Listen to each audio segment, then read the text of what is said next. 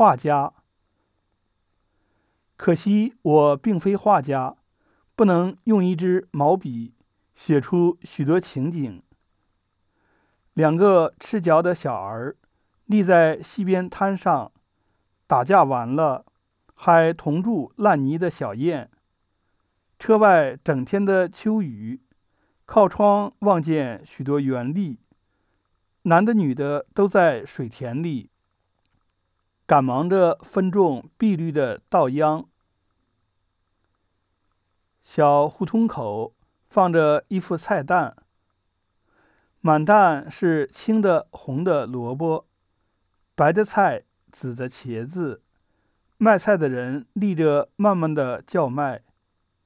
初寒的早晨，马路旁边靠着沟口，一个黄衣服蓬头的人坐着睡觉。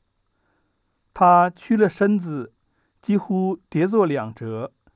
看着他背后的曲线，历历的显出生活的困倦。